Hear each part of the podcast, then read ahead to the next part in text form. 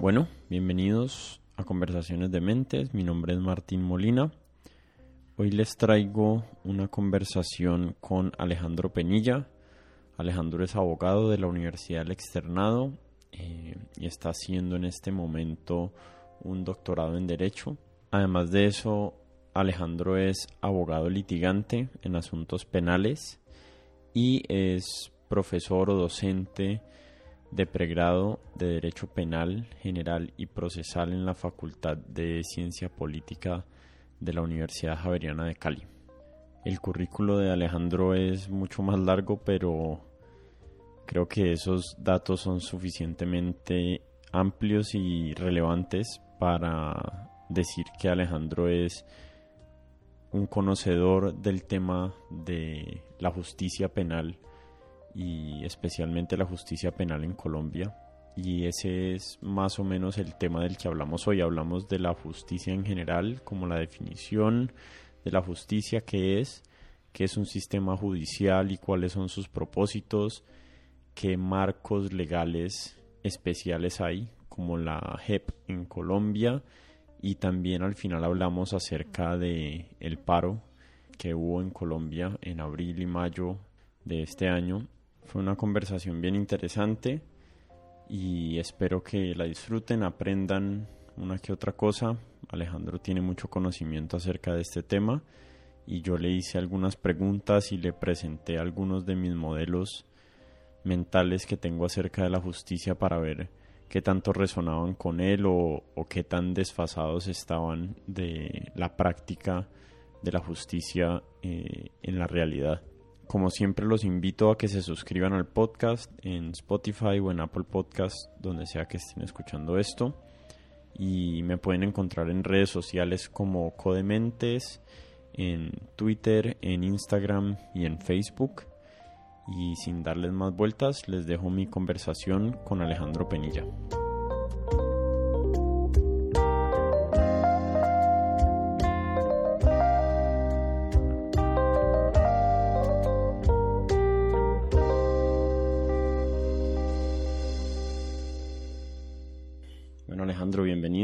Muchas gracias, Martín.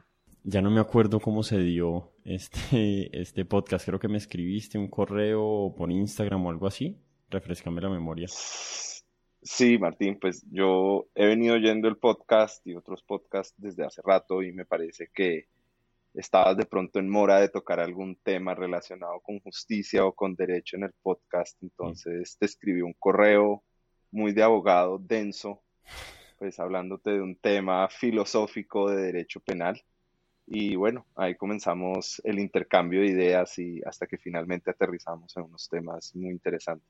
Sí, esta conversación se lleva gestando un poquito más largo de lo acostumbrado porque, no sé, yo he estado un poquito despistado y bueno, con todas las cosas que pasaron en Colombia, como que las vidas de los que estamos aquí, especialmente en Cali, se vieron un poquito eh, no sé si retrasadas o afectadas o no sé, no sé qué fue lo que pasó realmente, como que hubo un momento ahí de dimensión desconocida y ahorita otra vez estamos como entrando al menos al ritmo de la cotidianidad. Bueno, ya pasó un, par de meses desde que volvimos, pero, pero bueno, al menos para mí fue así y sentí que puse como en pausa este podcast un tiempo para dedicarle mi energía y mis y mi tiempo a otras cosas, pero bueno, feliz de retomar y, me gusta que sea con esta conversación, que me parece relevante. Qué bueno.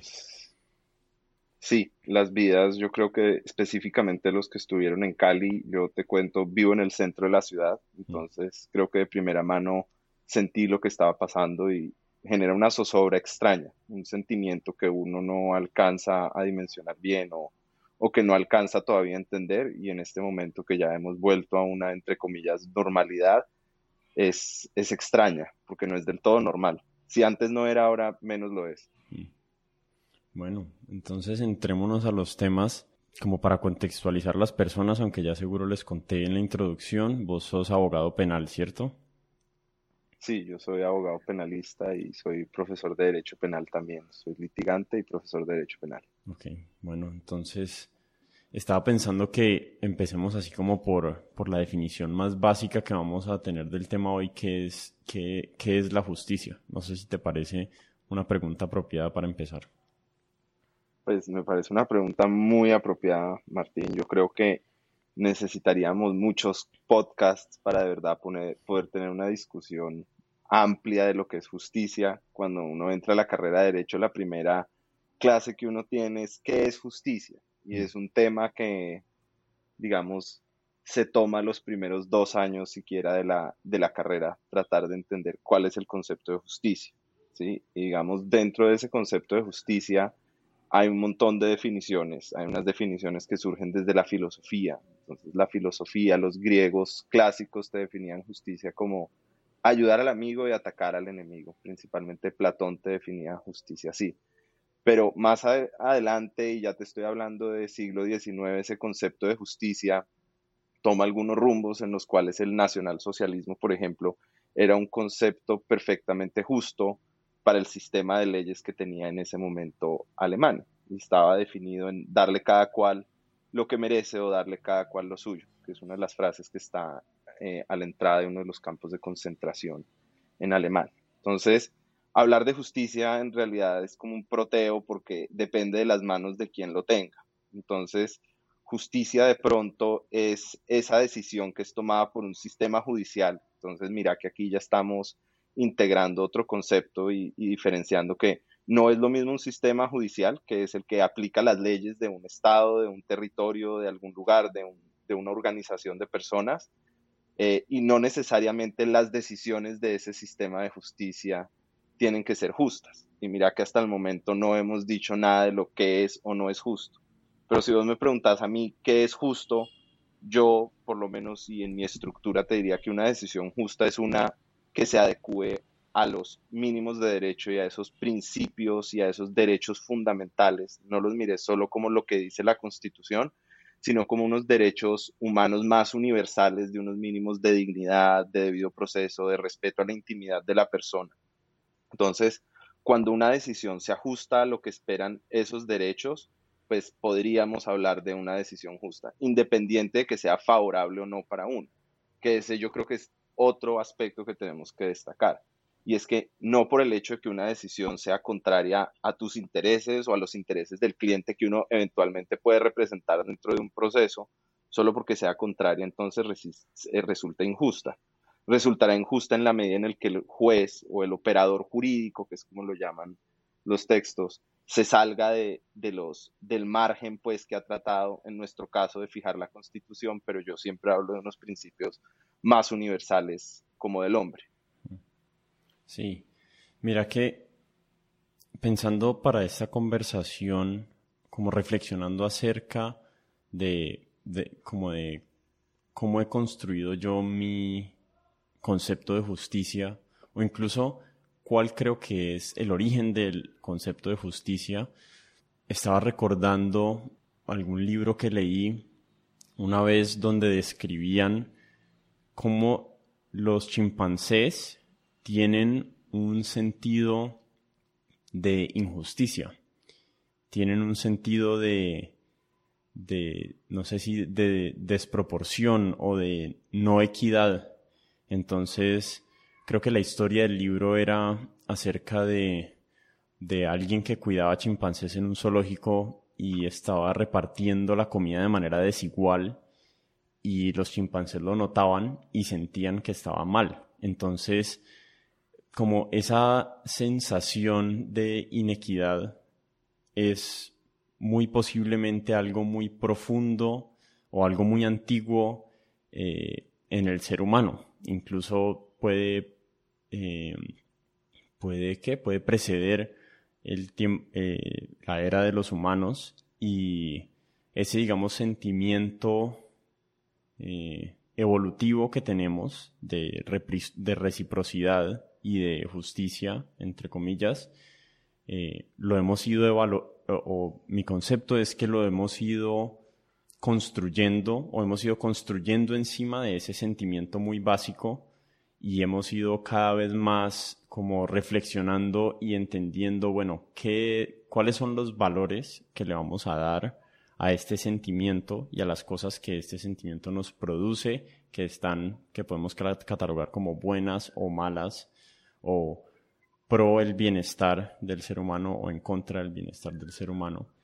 Eh, pero entonces, digo eso porque me parece muy interesante como lo arraigado que está en el ser humano la sensación y la importancia de la justicia, de lo justo, de lo equitativo y de lo proporcional. Eh, y eso pues se ha traducido culturalmente pues a distintos sistemas, pero, pero viene de un lugar muy profundo, antiguo y va y como que es difícil o, o, casi imposible desechar eso en una sociedad humana y en la, y en la experiencia humana en sí. Pues mira que, que lo que me contás de, del libro que leíste yo creo que es como el parangón de lo que siempre hemos visto frente a un, a un concepto de construcción de justicia. Si vos ves la ley del talión, que era ojo por ojo y diente por diente, mm. eh, fueron los primeros valores que se aplicaron para regular una relación social entre humanos. Y entre las sociedades más primitivas habían unos conceptos de justicia. Entonces, por ejemplo, en las sociedades primitivas era justo que si habían dos hombres persiguiendo una presa, entre ellos se atacaran para ver quién ganara la presa, pero cuando el hombre había logrado cazar esa presa, vos ya no podías matar a ese hombre, porque sería una decisión injusta y en forma de retribución eh, te ocasionarían el mismo daño que te están causando. Entonces uno dice, bueno, pero ¿por qué? Pues porque tenían un sentido muy arraigado de supervivencia en decir, la comida es lo más importante, si no logramos cazar como sociedad no podemos vivir. Y si lo ves a lo largo de la historia humana, pues precisamente esos valores, llamémoslos que sean unos valores sociales por darle un nombre, el conjunto y la aceptación de esos valores sociales nos van a decir cuáles son los, las decisiones justas o las decisiones injustas. ¿Cuál es ese conjunto de valores que a nosotros en este momento nos podría definir con qué es una decisión justa, una decisión injusta? Podríamos decir el Estado social de derecho, pues porque hay unos mínimos desde la Revolución Francesa en las que nosotros de cierta forma en un contrato social entregamos todas nuestras libertades al Estado para que las regulen y a cambio nos dan el derecho para defendernos, para buscar por una sociedad más justa. Pero si nos vamos de pronto a un ejemplo de un libro, te llevo a uno que, seguramente podemos tener mucho más en cuenta, es eh, el de Willy Wonka y Charlie y la fábrica de chocolate. ¿sí? Mm. En, estos libros, Roald Dahl muestra lo que el ideal de justicia que a nosotros desde niños, digamos, y en nuestra sociedad y en nuestra forma de sociedad, hablo de sociedad eh, del, del occidente, nos dicen que es justo. Entonces, el que se come el chocolate, que es el niño que se come el postre antes de la comida, pues está bien que lo expulse un tubo y lo saque de la fábrica. Entonces, ahí vos tenés, ¿es una decisión justa? Sí. Lo que yo no creo que sea compatible de hablar con, con el sentido de justicia o no, es decir si la decisión es buena o mala. Porque mm. cuando una persona, por ejemplo, le imponen una medida de aseguramiento. Esto es que antes incluso de que enfrente un juicio, la persona va a estar en la cárcel, pues a todas luces esa es una decisión mala. O sea, te están privando de tu derecho más importante que es la libertad. Pero es una decisión justa porque se adecuó a ese sistema de valores que nosotros hemos construido. Ahora, ahí surge una pregunta muy importante. ¿Y qué pasa cuando yo no estoy de acuerdo con esa concepción de justicia que me han transmitido. Entonces, si pensamos cuando somos niños, dependiendo pues del modelo de educación que cada cual ha recibido, eh, la palmada puede que al niño le parezca o no le parezca justa, pero la respuesta del papá es que yo soy el papá. Entonces, el papá está implementando un imperativo de justicia frente al niño y el niño está reclamando un mínimo de justicia para que incluso esa decisión mala, que es una corrección física, tenga un sentido de justicia. Entonces, vuelve otra vez a esos, llamémoslos valores primitivos que estamos nosotros conociendo en sociedad en este momento. Es extraño, o sea, entre más caminamos por este, por este paso, digamos, por el que vamos, es extraño que más confundido me siento, porque uno tiene como muy atados ciertos valores y ciertos eh, conceptos en la cabeza, entonces como desligar la idea de justo y bueno para mí es difícil. No sé, como que tal vez no lo he pensado suficiente como para decir, ok, eh, sí, lo, lo justo no necesariamente siempre es lo bueno, y después uno tendría que definir qué es bueno y eso ya es pues una conversación acerca de la moralidad eh, utilitaria o como sea que uno la haya construido en la cabeza eh, pero a ver algo algo que me queda en la que me queda sonando es que hay como una un sentido en el que uno quiere que las consecuencias tengan eh, como que haya una correspondencia entre las acciones y las consecuencias. Eh, no sé si ahí se me está metiendo por algún lado el concepto de bueno o malo, porque yo estoy diciendo, ok, si alguien se roba un pan o alguien, digamos, alguien se roba una plata, eh, yo quiero que esa persona tenga una consecuencia acorde a eso, pero ¿por qué necesariamente la consecuencia va a ser Mm, enfrentarse a algún juicio penal o, una multa o, pasar tiempo en la cárcel. Eh, una consecuencia de robarse plata es hacerse rico. Entonces, ¿por qué esa consecuencia, o sea, esa consecuencia como causalmente tiene sentido también? Eh, pero después moralmente uno siente que no y no sé de dónde es que viene esta sensación que tengo de por qué esto eh, esta consecuencia tiene un sentido en que esta acción llevó a, esta, a este resultado, pero ese sentido yo le estoy dando como una valencia extraña de, inmoralidad. Eh, no, sé, no creo que sea extraña, o sea, por alguna razón existe en nosotros, en los seres humanos, pero, pero sí, no sé, me siento confundido. No sé si te estoy confundiendo a vos también, a vos también de paso. Pues, no, no, no, pues es una pregunta que uno siempre tiene, ¿sí? Decirle a un cliente, mira, es que te vas para la cárcel, es algo malo, es algo terrible, pues no vas a volver a tener contacto con tu familia en un buen tiempo. Yo creo que conocemos perfectamente las condiciones de los establecimientos penitenciarios en Colombia, pero mira, es, es una decisión justa. Pues ese es el momento en el que el cliente lo puede estar mandando uno a la mierda, ¿sí? pues porque cómo me vas a decir que es una decisión justa si te estoy pagando para que me defendas. Entonces ahí es donde entra, y ahora sí te hablo del derecho, que es como el sistema de leyes, el, sistema de, cómo están organizadas las leyes del Estado para decirte, ahí hablaste mucho del concepto de justicia.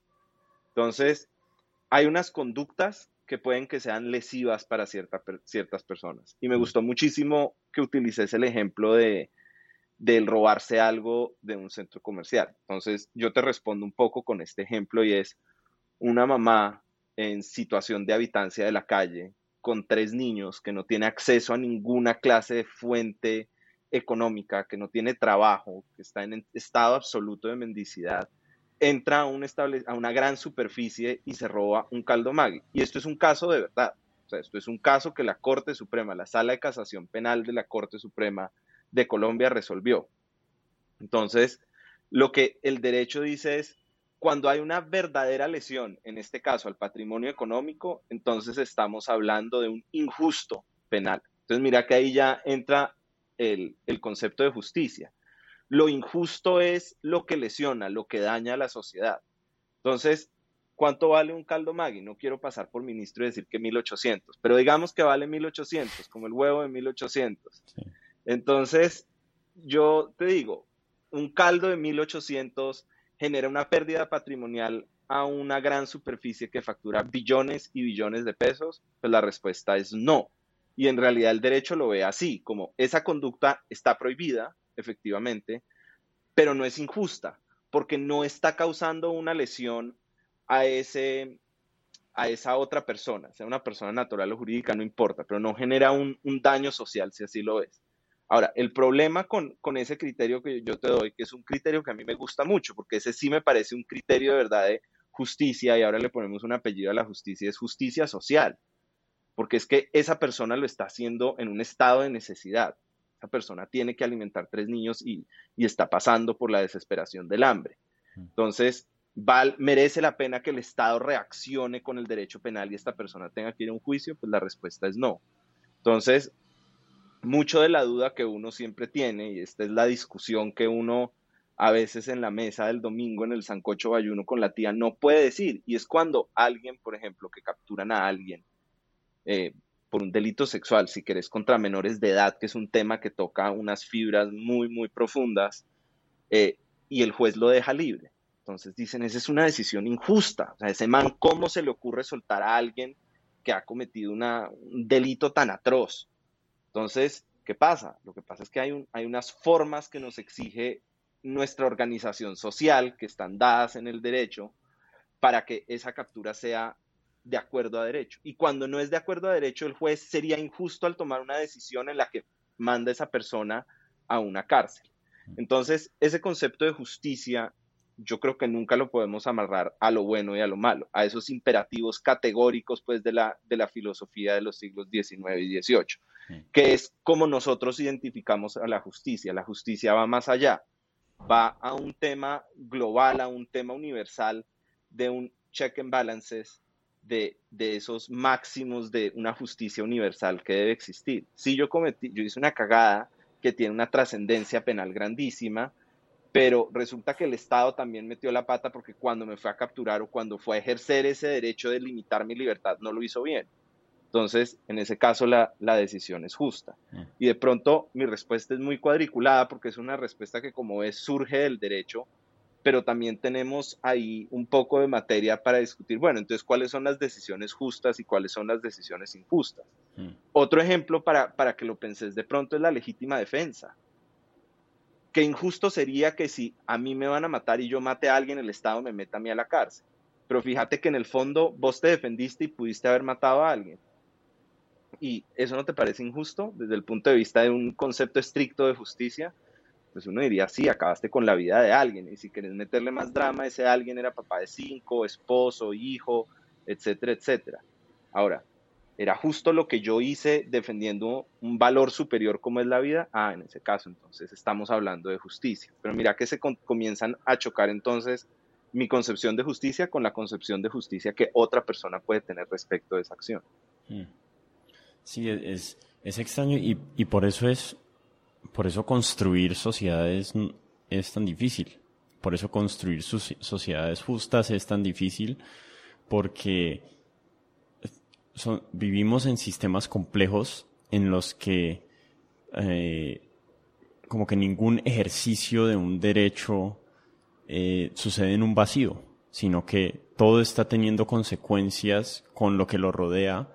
Hay veces mi ejercicio de mis derechos le está infringiendo otro derecho a otra persona y entonces se vuelve como un tema de sí, qué, derecho prima en este caso y cómo tomamos las decisiones sobre qué derechos priman sobre otros, en qué situaciones.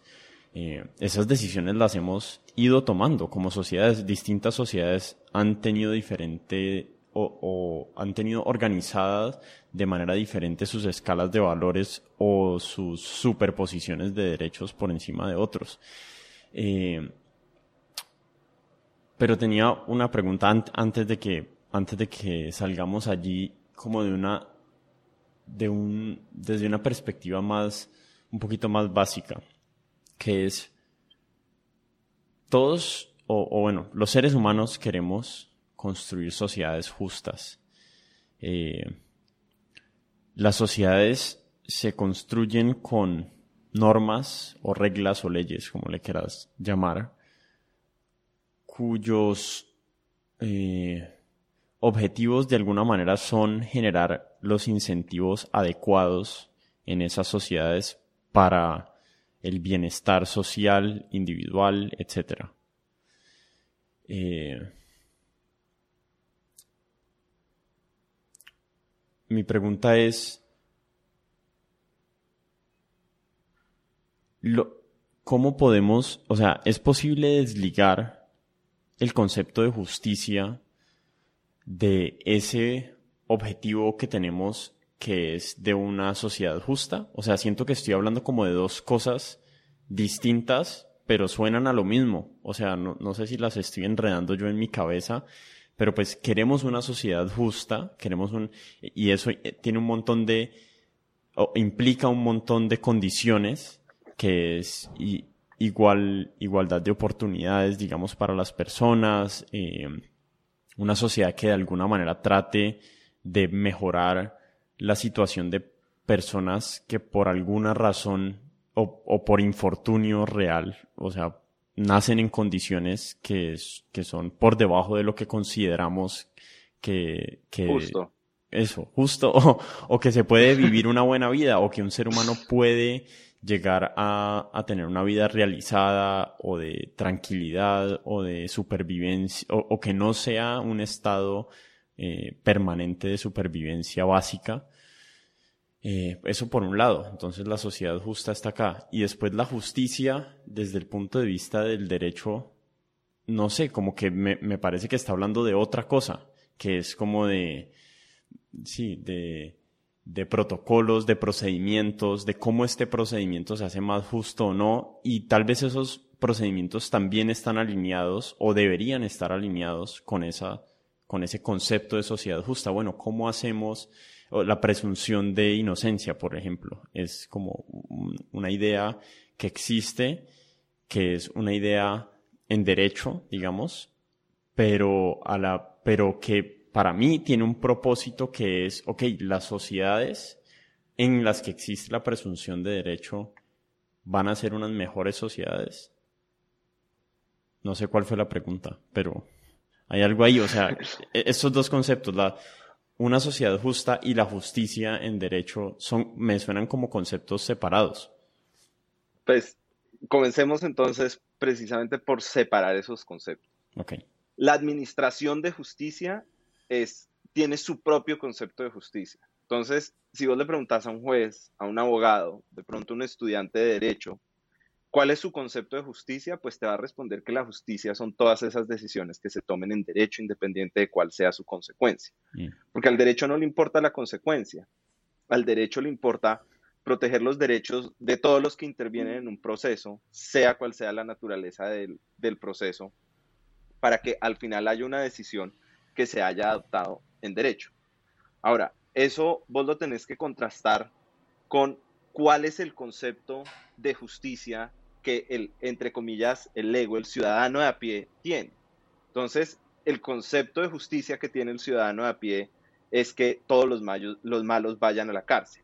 Entonces, vos explicarle a un ciudadano que no ha tenido formación en derecho, y esto es uno de los grandes errores que tiene el sistema de justicia, que, mire, es que esa persona nos dio información, nos devolvió dinero, entonces, por lo tanto, yo lo, lo justifico y le doy una sanción menor. Entonces, Ahora, una cosa es el concepto, como ya estamos diciendo, de justicia dentro del derecho y dentro de la administración de justicia. Y otra cosa es el concepto de justicia que vos y yo tengamos respecto de situaciones sociales donde nosotros decimos es injusto. Pero ¿y por qué es injusto? A mí me parece igualmente injusto que una persona que nace en una situación de precariedad, que ha tenido problemas en, en conseguir alimentos a lo largo de su crecimiento, no entre a una universidad a estudiar, como también me parece absolutamente injusto que una persona que ha crecido con absolutamente todas las facilidades y los privilegios entre a una universidad a estudiar y no haga absolutamente nada con su carrera. Entonces, ese es mi concepto de justicia. Mi concepto de justicia no está dado de pronto por lo bueno, lo malo, lo correcto, lo incorrecto, sino por un balance en si todos estamos dentro del juego, y hablo dentro de este juego que hemos llamado sociedad, y es un tema que, del que no nos podemos desligar porque viene más atrás de nosotros y va más allá de lo que nosotros podemos controlar. Y, de pronto no te estoy contestando la pregunta porque es que no hay una respuesta para decir qué es justo, qué es injusto, porque eso depende de los ojos, como la belleza, depende del ojo del que lo vea. Entonces, e, en este caso, sí tenemos que diferenciar el concepto de justicia desde la Administración de Justicia, que además está dado por las decisiones que se ajustan a derecho, pero afectan al ciudadano, que tiene un concepto de justicia totalmente distinto al del juez o al del abogado, que entienden lo que está pasando en su sistema. Entonces, más bien lo que yo vería ahí es que hay como una incompatibilidad en las definiciones que cada uno tiene del concepto de justicia. Y ahora me meto a un tema que también de pronto lo, lo habíamos discutido en nuestras conversaciones antes, Martín, es la justicia transicional. O, si querés hablar del tema de la protesta social en, en, Cali, que, que, tanto, digamos, ha enfrentado dos facciones muy relevantes de la sociedad. Mm. Entonces, cuando en el hundimiento de la quinta, cuando en el puente de la quinta hay unos mensajes y viene unas personas que no comparten esos mensajes y pintan esa pared y borran esos mensajes, pues ahí preguntémonos, ¿esa es una decisión justa o es una decisión injusta? Y una semana después vienen las personas que pintaron los mensajes originales y pintan encima de eso. Y entonces uno dice, bueno, ¿y eso es justo o eso es injusto? ¿Qué es lo justo y qué es lo injusto? Pues en derecho vos puedes conseguir de pronto una respuesta, porque eso puede que esté legislado, puede que esté en la ley, o puede que las cortes se hayan pronunciado de eso. Pero, ¿cuáles son los valores que socialmente en ese caso están en juego? Entonces yo te podría decir, es una libertad de expresión es tan libre de expresión el que escribe un mensaje porque un compañero suyo ha muerto en una protesta social, como el que considera que ese es un mensaje que puede afectar a la infancia y por lo tanto debe ser borrado. Entonces, digamos que ese mensaje de, justicia, o por lo menos yo te diría, ya la respuesta no está en, en lo que nosotros consideramos en este momento justicia. Y si vamos al tema HEP, que es justicia transicional, que son esos modelos que surgen después de que se cometen atrocidades en un Estado, donde el mismo modelo social decide que las consecuencias punitivas, que las consecuencias de prisión sean mucho menor para unas personas que han cometido unos delitos súper atroces, tanto de unos grupos que no se identifican como el Estado, como de grupos estatales, a cambio de verdad y paz, entonces, ¿eso es justo y es justo para quién? ¿Qué opina una víctima que ha sido parte de ese conflicto? ¿Considera que eso es una decisión justa? La persona que le han matado toda su familia, que la han desplazado, de pronto considera que eso es una medida muy poco lesiva, muy poco punitiva, ¿sí? Pero la persona que quiere que pasemos o que Colombia trascienda una situación de paz te va a decir, esa es una decisión justa, porque lo que estamos buscando es cumplir con esas finalidades sociales. Entonces, Acá sí me he hecho la culpa y te digo, así como vos no me hiciste una pregunta, pues yo tampoco te estoy dando una respuesta clarísima. Pero por lo menos sabemos en dónde es que tenemos que discutir y dónde están chocando los conceptos de lo que nosotros consideramos que es o no es justicia.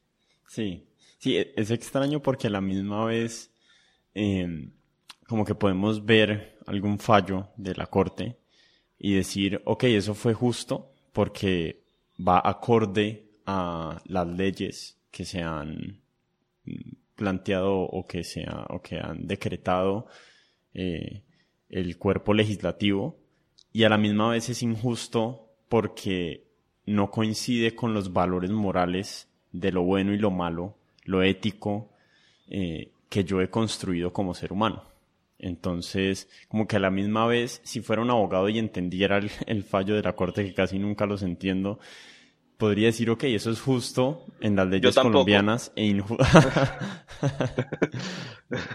Entonces sí, como que puedo decir, eso es justo en las leyes colombianas, porque corresponde al acto administrativo de justicia, pero es injusto o es, o, es inético o es inmoral.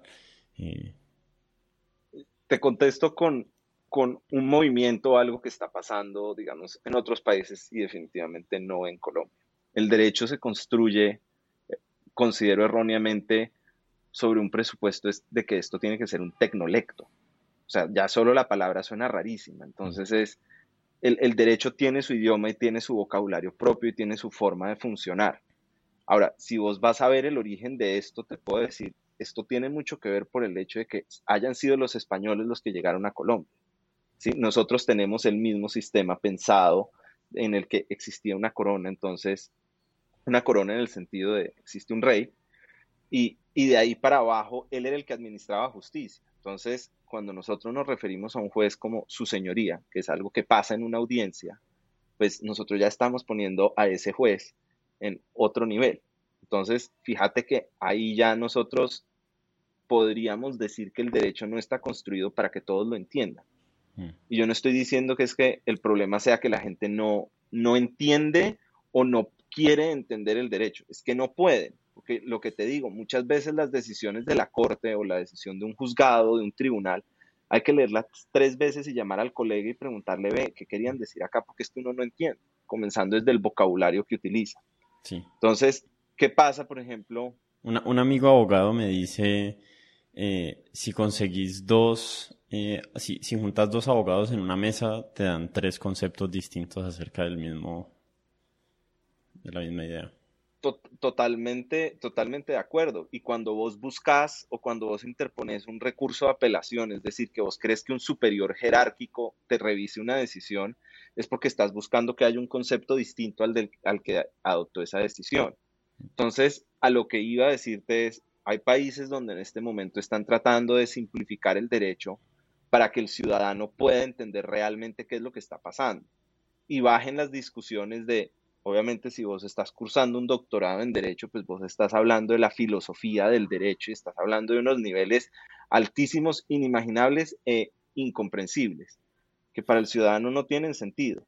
Ahora, si uno de los fines de la justicia, y ahora hablemos, tratamos de definir, y pues ahí más o menos por encimita tocamos qué puede ser, exacto, medio qué puede ser una decisión de justicia. Ahora yo te pregunto, ¿Cuál es la finalidad de la justicia? Entonces, ahora sí hablemos de un concepto global. Entonces, el libro de derecho te va a decir el concepto de justicia. La justicia es un instrumento de armonía y de control social a través del derecho.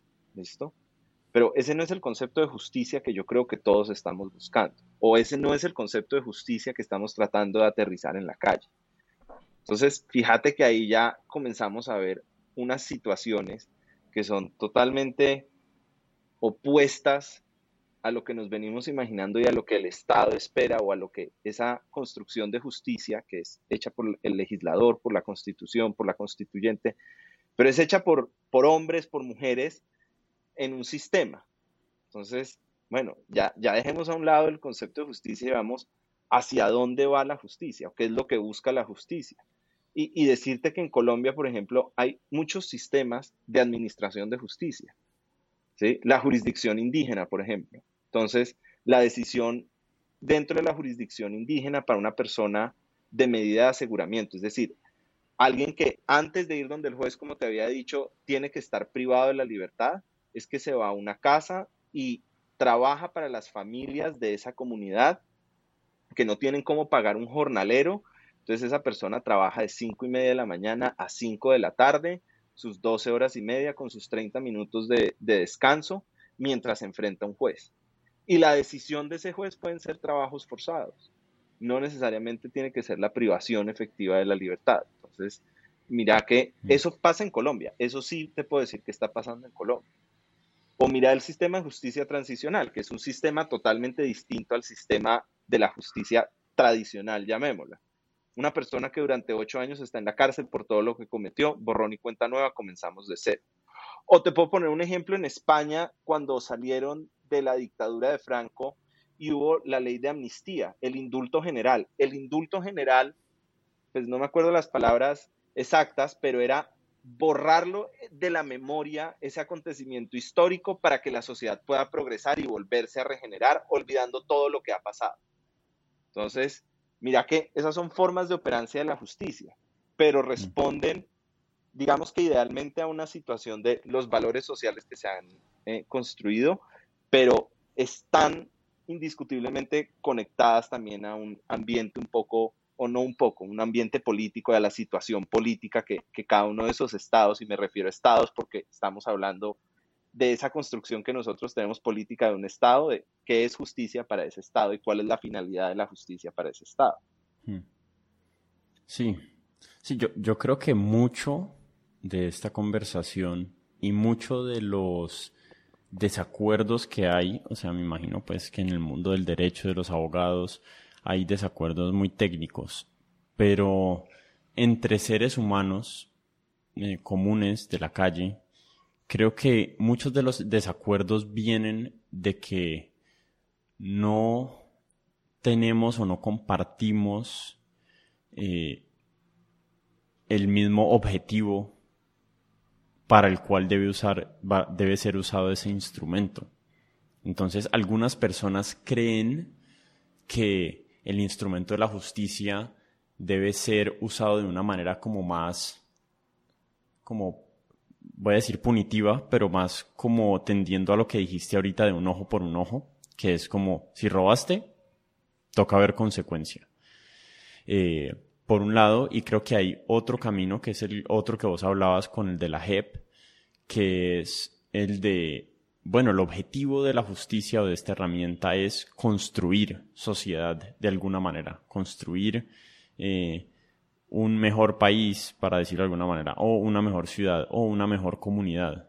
Em, y existe como ese desencuentro entre estas dos visiones de para qué es la justicia. Y ahí, y sobre esas, como esa disyuntiva de opiniones, recaen muchos de los desacuerdos, porque aterricemos pues de una vez al tema de la JEP en Colombia. No sé si de pronto tocamos lo de las protestas como más a profundidad, pero digamos que la JEP tiene un propósito en mi mente que es, ok, vamos a hacer lo mejor que podamos con esta situación de, de la cual es como muy difícil salir. Vamos a tratar de entregar la mayor cantidad de retribución posible, eh, negociada, y vamos a tratar de mirar hacia adelante, que es, bueno, qué es lo que vamos a construir de aquí en adelante? Em, y para muchas personas eso les deja la sensación de injusticia porque no hubo una, eh, no hubo un castigo mm, como coincidente o un, o un castigo eh, proporcional a los crímenes que se cometieron. Eh, y, yo soy mucho más empático con la primera visión de, listo, construyamos para adelante porque mi mente y mi, mis valores son así. Yo quiero ver el mundo en un mejor lugar, quedarse atascado en el pasado. Siento que pocas veces eh, sirve ni en la vida ni en la sociedad. Pero, pero a la misma vez comprendo de dónde viene ese instinto de las personas de querer ver que las acciones malas, entre comillas, se castiguen, porque es un instinto muy básico de en las sociedades en las que las acciones malas no se castigan, pues son unas sociedades que los incentivos negativos de hacer esas acciones malas, pues pierden fuerza, pierden, eh, pierden como su poder de, de, para repetirlo otra vez, de desincentivar las acciones que, consideramos nocivas para la, sociedad. Eh, entonces, sí, hablemos de eso, hablemos de la justicia eh, especial eh, y sí, como cómo, cómo, se construye esa idea de justicia transicional o de justicias especiales que, que dejan como tan insatisfechas a unas partes tan grandes de la sociedad muchas veces. Pues mira, los, los modelos de justicia transicional, el antecedente más lejano pero más cercano que, tenemos y, desde el que parte de verdad de una idea de justicia transicional fue los tribunales de Nuremberg, que fueron estos tribunales de vencedores posteriores a la Segunda Guerra Mundial. Entonces, los, los estados vencedores eh, nominaron unos jueces y en la ciudad de Nuremberg eh, citaron pues a, esta, los criminales del, nacionalsocialismo y les adelantaron unos juicios. Entonces, ahí ya surgía un primer problema y era, bueno, ¿cómo así que los vencedores van a juzgar a los vencidos? ¿De dónde sale esta situación? Pero si vos te pones a pensar, digamos, de la finalidad de una idea de justicia post Segunda Guerra Mundial, la cantidad de criminales de guerra pertenecientes no solo al ejército nazi alemán, porque en realidad también ha habido croatas, ha habido eh, personas del, ejército italiano que han, han sido responsables de atrocidades contra la humanidad, han tenido que responder en proporción frente a 6 millones y más de personas que fueron asesinadas ¿sí? durante la Segunda Guerra Mundial, frente a, creería que no, no te puedo dar una cifra, pero no me equivocaría diciendo que no son más de 2.000 personas las que han sido juzgadas por crímenes atroces. Eh, pues ahí no hay justicia. Pero ese ideal de justicia transicional también se aplicó en Ruanda cuando existió una confrontación entre dos grupos religiosos de creencias disímiles, ¿sí? auspiciadas con unos intereses políticos en Ruanda, o el de la antigua Yugoslavia. ¿Sí? Entonces, son sistemas que buscan o que reconocen, si querés, que hay una mayor pérdida al no aplicar estas justificaciones y, al no aplicar esta justicia minimizada, en la que cada una de las partes va a sacar algo positivo, pero esa, esa consecuencia, ese efecto negativo que vos decís, va a ser mucho menor. Ahora, yo te cuento algo personal. Cuando yo entré a la universidad, yo entré a estudiar a una universidad muy libre pensadora, que es el externado a estudiar derecho. Yo era absolutamente creyente de que el derecho penal era un instrumento de venganza y de que la justicia debe reaccionar frente a todas, eh, digamos, esas situaciones que generan una lesión o un desbalance a la sociedad hasta que comencé a estudiar derecho penal y me di cuenta que la pena, la pena que se aplica como consecuencia de, del poder punitivo del Estado, tiene una finalidad y que esa finalidad, lo que no se busca es el castigo, o sea, la persona no está yendo a la cárcel porque la estemos castigando, esa persona está yendo a la cárcel porque es un peligro para la sociedad, pero porque el Estado lo que está buscando es que esa persona se resocialice, o sea, que vuelva a poder volver a la sociedad. Y si vos vas a la filosofía del derecho penal, el derecho penal no es un instrumento de castigo, por el contrario, es un instrumento que previene el castigo del ciudadano ante ese poder máximo que tiene el estado de violencia, que es la aplicación del derecho penal. Entonces vos ante, con ese mismo sistema te estás protegiendo. Si hablamos de la JEP, que es un sistema de justicia transicional como el que hubo en Ruanda, un segundo. señor. Paremos un segundo porque hay, hay algo ahí que necesito como desglosar. Eh, ok. Entonces, las personas que piensan que la justicia tiene una finalidad de castigo están completamente equivocadas. Totalmente equivocadas. Cuando vos si querés ir a la respuesta pues de, del libro, en el artículo cuarto del Código Penal te dice que la finalidad de la pena es la primera y la más importante, resocializar al individuo por una parte. Segunda, mandar un mensaje a la sociedad de que el sistema está funcionando y de que el sistema es efectivo y como consecuencia generar un mensaje que le va a decir al ciudadano, yo no voy a incurrir en esa conducta porque yo sé que el sistema es efectivo y como el sistema es efectivo, si me aplican ese sistema, pues voy a recibir una pena, ¿sí? Una pena que en este caso es que a mí me van a solamente separar esa persona de la sociedad se llama inocuizar a la persona de la sociedad. El ejemplo fílmico más claro es La Naranja Mecánica de Stanley Kubrick. Es una película que uno se tiene que ver para entender cuáles son las consecuencias de la pena. Mm. ¿sí? Ellos buscaron resocializar a esta persona a través de qué? De una intimidación, de una forma de tortura, si querés. Pero esa no es la finalidad de la pena en realidad. En el fondo hay un mensaje muy claro y es que la persona debe buscar resocializarse. Mm. Ahora, la persona que tiene una condición muy propia, si querés mental, eh, una, patología preexistente que lleva a esa persona a delinquir, pues esa persona nada tiene que, que hacer en la cárcel. Y si vos me preguntas a mí, eso es lo justo. Lo justo es que esa persona esté en un centro psiquiátrico recibiendo el tratamiento que merece. Entonces, mira que el Estado no deja de funcionar, no deja de demostrarle a la sociedad que es efectivo, ¿sí? Pero es porque la persona que tiene esa patología no está en la cárcel, sino que está en un hospital psiquiátrico recibiendo tratamiento. Mm. Ah, que la persona está retirada de la sociedad y que eso es un castigo, no lo veas como un castigo, míralo como una protección del sistema a la sociedad. Es una persona que genera un riesgo para los demás. Mm. Entonces, ahí sí tenés un sistema de justicia funcionando. Ahora, esto yo te lo estoy diciendo desde el deber ser y de pronto lo que te estoy hablando es para Dinamarca y no para Cundinamarca. Pero no deja de ser menos cierto que, el Estado está inspirado en eso y nuestra política criminal está inspirada en eso, en, las segundas oportunidades a las personas. ¿sí? No, soy un creyente de, la, de la cadena perpetua como solución. esto está muy interesante. A ver, em, lo primero que se me viene a la mente es que el concepto mismo del castigo por una acción es algo ah, como irreconciliable, porque... Es que, Martín, ahí la, la violencia, o sea, nosotros también respondemos a nuestras circunstancias históricas.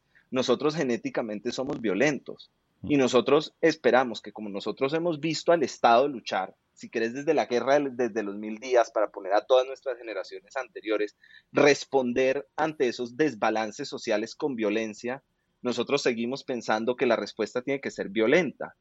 El derecho penal por naturaleza es violenta. Hay libros que abren diciendo el sistema más violento que existe es el derecho penal. Y, y lo es, pero es que nosotros no podemos seguir pensando que el efecto de generar violencia como castigo para reprimir un comportamiento o para resocializar un comportamiento va a ser nuevamente un comportamiento violento, perdón, va a ser nuevamente la violencia. O sea, eso del menos y menos da más en este caso no funciona, porque es que no estamos tratando con, con fórmulas o con números, sino que estamos con algo tan inexplorado e inentendido como el comportamiento humano. Es que, es que... Vos la mejor, señor. No, es que menos y menos nunca da más, y eso es lo que estaba pensando, o sea, Imaginémonos un contexto en el que existe la, pena de muerte, ¿cierto? Y alguien asesina a mi abuelo, que es un caso real. Eh, ¿Cómo, o sea, cómo se vuelve a balancear esa balanza? Es imposible. O sea, yo ya perdí a mi abuelo, no hay nada que, o sea, ¿cómo la muerte de esa persona va a rebalancear esa balanza para mí? ¿Cómo, cómo me devuelve mi pérdida? Es imposible. Hay, hay, algunos casos en que uno comete ofensas y en, y en casos, digamos, civiles hay recompensas monetarias por perjuicios, ¿cierto? Por, por perjuicios personales. Entonces alguien me agarró a traques en la calle, me dejó hecho mierda y, y le cae una demanda civil a esa persona y me tiene que pagar cientos de millones de pesos por mis perjuicios psicológicos y físicos, etcétera entonces ahí medio hay como un rebalanceo, es como perdí de esto, perdí salud y ahorita me están recompensando de manera monetaria. Pero en el sistema penal es muy extraño, o sea, cómo, para volver al, tema de la JEP, cómo ver a, a Timochenko en una cárcel por el resto de su vida le va a devolver el dolor o, o va a restaurar el dolor de las personas que perdieron seres queridos a manos de esa persona. O sea, para mí es, es, como un concepto totalmente ajeno del que debemos ir alejando las sociedades. Incluso creo que hay casos de sociedades que están haciendo eso. Y, y pensándolo como más profundamente, creo que las víctimas de los perjuicios deberían tener muchísima más voz en como en las consecuencias que sufren los criminales. Eh, eso tiene como, es, es como una, una espada de doble filo, ¿no? Porque pues, si yo estoy lleno de resentimiento, lo que quiero es el peor de los resultados para el otro. Y por eso, como que esa es una de las razones por las que le entregamos eh, como el castigo al Estado, para yo no tomarlo en mis propias manos y decir, no, ¿sabes qué? Es que el castigo por haber violado a mi hija, es que te voy a hundir la cabeza a batazos y entonces eso es lo que me parece justo y lo puedo hacer. Eh, entonces el Estado lo hace por mí, de alguna manera, en, sus términos, pero tal vez sí sería muchísimo mejor para las víctimas poder decir, ok, lo que yo quiero de esta persona es que se disculpe. No que el Estado lo agarre y se lo lleve por allá a hacer un proceso del cual yo no tengo ningún decir, y, ya soy totalmente ajeno a ese proceso cuando yo fui el perjudicado, sino que a mí me gustaría participar de cómo es que yo quiero que se me restaure a mí lo que perdí o, cómo es que yo quiero que se intente retribuirme la pérdida que tuve. No sé si esos dos conceptos sean irreconciliables en el derecho como lo concebimos en este momento en Colombia. Pero la JEP de alguna manera es eso. Es como, bueno, estas personas van a venir a decir la verdad y la verdad tiene creemos una potencia restauradora, retributiva o restauradora de la paz de las personas. Eh, ¿Cómo ves eso vos? Pues mira, primero mencionaste el ejemplo de la pena de muerte. Entonces, Te voy a contestar desde esa genética violenta que, que yo creo que es muy propia de los colombianos y más de los que de pronto hemos tenido que salir del país por razones de violencia, ¿sí? Durante mucho tiempo. Pero desde ese punto de vista violento, a mí la pena de muerte me parece que no es solución. Porque esa es la salida fácil si querés para la persona que está purgando una pena. ¿Sí? Acabarle el sufrimiento a esa persona de no tener uso y goce de su libertad el resto de su vida es una salida fácil. ¿Sí? Ahora, ahí tendríamos que entrar entonces, bueno, entonces la cadena perpetua, pero ese es un tema que, que, tiene otras consecuencias que yo creo que nos dan para otro podcast eventualmente. Y por ahora volvamos entonces un poco a lo que mencionaste mencionando a la JEP. Vos decías que eh, esas, cuando uno habla mal de alguien, cuando lesionas esa moral de alguien, y acá te, te comparo dos sistemas para que veas lo violentos que somos nosotros. Mientras que en Estados Unidos lo que se considera slander, que es insultar a alguien o imputarle que cometió algo, vos sos un violador, vos sos un estafador, es un tema de derecho civil porque genera unos daños pecuniarios, un punitive damage, un daño punitivo, y, y te lo van a pagar en plata. En Colombia tiene esa conducta trascendencia penal. Entonces, nuestro mismo sistema está ordenado, está organizado desde esa concepción social que tenemos de ser una sociedad violenta. Si vos ves, entonces, ahora compara HEP con el sistema de justicia transicional que hubo en el África del apartheid. En el África del apartheid, lo que buscaban era la verdad. Y la JEP lo que busca mucho es la verdad, la justicia y la reparación. Entonces, la verdad es poderle decir a las víctimas qué pasó con su hijo que un día salió en la mañana a trabajar a una obra y no volvió y apareció vestido de guerrillero con las botas al revés en algún lugar. Eso, por ejemplo, es una forma de justicia, es una forma de justicia retributiva, es una, una forma de justicia de reparación, donde el Estado ha decidido que va a privilegiar la verdad o que va a privilegiar la reparación sobre esa justicia que nosotros esperamos que sea vendetta. Porque es que lo que nos tenemos que sacar o lo que yo considero que se debe suprimir por completo del pensamiento es la venganza como forma de justicia, porque nada tiene que ver la venganza con la forma de justicia. Si uno lee el derecho penal desde los libros, es muy bonita su estructura porque nunca nos dice es venganza ni nunca es vengarnos de aquel que cometió un daño hacia mí sino que el Estado responde desde una forma institucional en la que, acordate, es un instrumento de control social, de armonía social, en la que pasó algo que se fue de esa armonía, pero yo estoy volviendo o, como Estado estoy trayéndolo a un nivel en el que esa persona responda, ¿sí? Y, y esa otra persona sienta que el Estado ha cumplido con su obligación de justicia frente a otra persona. Eso es muy difícil concebirlo en una sociedad como la nuestra, en la que un noticiero es un baño de sangre desde que comience hasta donde se acaba.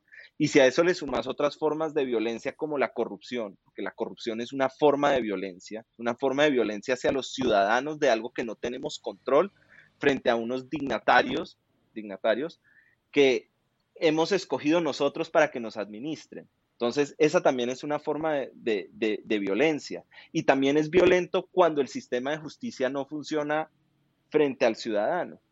Entonces, ¿qué pasa? La JEP está tratando de aplicar una forma de justicia nueva para nosotros y una forma de justicia nueva universal. Si vos pensás en 1948 en términos históricos, eso es nada. Entonces, estás viendo un sistema de justicia en el que estamos privilegiando que la persona sepa qué fue lo que realmente pasó con su familiar. Es lo ideal a cambio de que esa persona reciba una pena menor. Eso decirlo desde alguien, y yo te digo, gracias a Dios no he tenido eh, contactos directos con muertes violentas a, causa del conflicto, pero cuando vos tratas de hablar de eso con una persona que sí lo ha sido, que han matado a su papá, a su mamá, a su abuelo, a toda su familia, pues es muy difícil hablar de un concepto de justicia, porque es que también hay que tener una empatía de, de decir yo ese dolor no lo he sentido. Y, y acá estamos teniendo es una discusión jurídica, acá estamos teniendo una discusión desde los sistemas de derecho que en buena medida excluyen o digamos eh, sacan de su esencia ese argumento emocional o ese, o ese sentido del ciudadano frente al sistema. Ahora, ¿con qué finalidad? Volver a balancear las cargas y que podamos ver, y, y soy partidario de eso, de que comencemos a construir. Pero para comenzar a construir hay que aceptar y hay que aceptar estas formas de justicia transicional. De pronto el Estado se, así, se ha quedado corto, fruto también un poco de la polarización y de los comentarios que hay alrededor de la JEP, de informar qué es lo que está haciendo y por qué surge la justicia transicional y cuál es la necesidad de la justicia transicional. La justicia tradicional no puede con los casos de hurto de, del ciudadano del común. El ciudadano no denuncia porque eso no sirve. Pues la JEP por lo menos está tratando de traer un ejemplo. Te digo, desconozco las decisiones finales de la JEP porque creo que hasta el momento no ha habido, ha habido imputaciones, pero todavía ya hemos oído un poco de verdad el mismo Timochenko que ahora está en el legislativo, el tipo de, todos ellos es el único que yo puedo decir que se ha puesto la 10 en decir que era lo que medianamente pasaba. Creo que nunca vamos a tener la profundidad real de lo que sucedía dentro de, las FARC, pero por lo menos ha reconocido que, muchos de, los tratamientos y que mucho de lo que pasaba era injusto. Yo creo que eso ya puede ser un aliciente para, para la sociedad. Hmm. Sí, a ver, hay, dos temas que me están retumbando en la cabeza. El primero es que, creo que este es el argumento de las personas que están en contra de la justicia restaurativa o retributiva o, lo que sea que, sea la JEP, no sé por qué le estoy poniendo ese nombre, pero algo así, algo así dentro de esa categorización se puede clasificar. Em, y es si el castigo no es suficiente, o sea, el sistema de justicia tiene de alguna manera un, un propósito, un objetivo de desincentivar ciertos tipos de acciones, ¿cierto? Entonces, si yo, si yo desfalco al Estado en 20 mil millones de pesos y digamos que la multa o la consecuencia de eso es que me ponen a trabajar tres días de, en un parque recogiendo basura, pues digamos que la consecuencia no es suficientemente grave para incentivar la no repetición, ¿cierto?